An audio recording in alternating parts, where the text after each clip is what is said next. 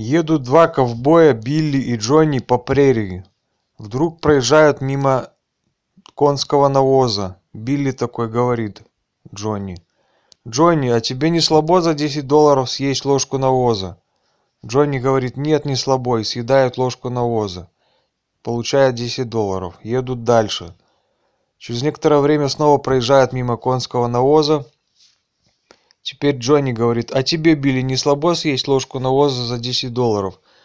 Билли говорит нет не слабо и съедает тоже ложку навоза за десять долларов едут дальше. Тут такой билли спохватывается и говорит джонни а тебе не кажется что мы с тобой за даром навоза наелись